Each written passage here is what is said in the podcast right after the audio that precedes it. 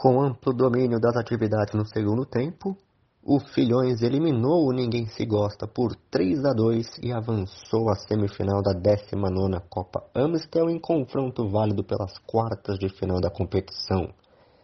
Destaque para o camisa 18 Rodrigo Freire, autor do gol da virada e do tento que selou a classificação de sua equipe. Logo aos dois minutos, saída errada do Filhões, a bola sobrou para Guilherme Pinheiro, camisa 58, abrir o marcador.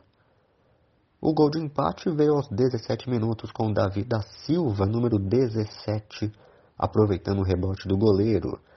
E o último lance de perigo do primeiro tempo foi novamente do Filhões, dessa vez com o camisa 7 Marcos Vinícius batendo rasteiro bem no canto para boa defesa do goleiro.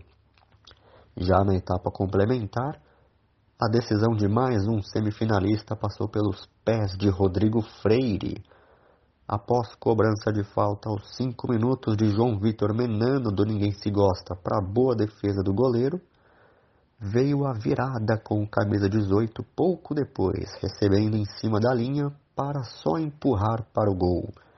Aos 14, contra-ataque para o Filhões e bola para Rodrigo Freire ampliar para sua equipe com seu segundo gol na partida.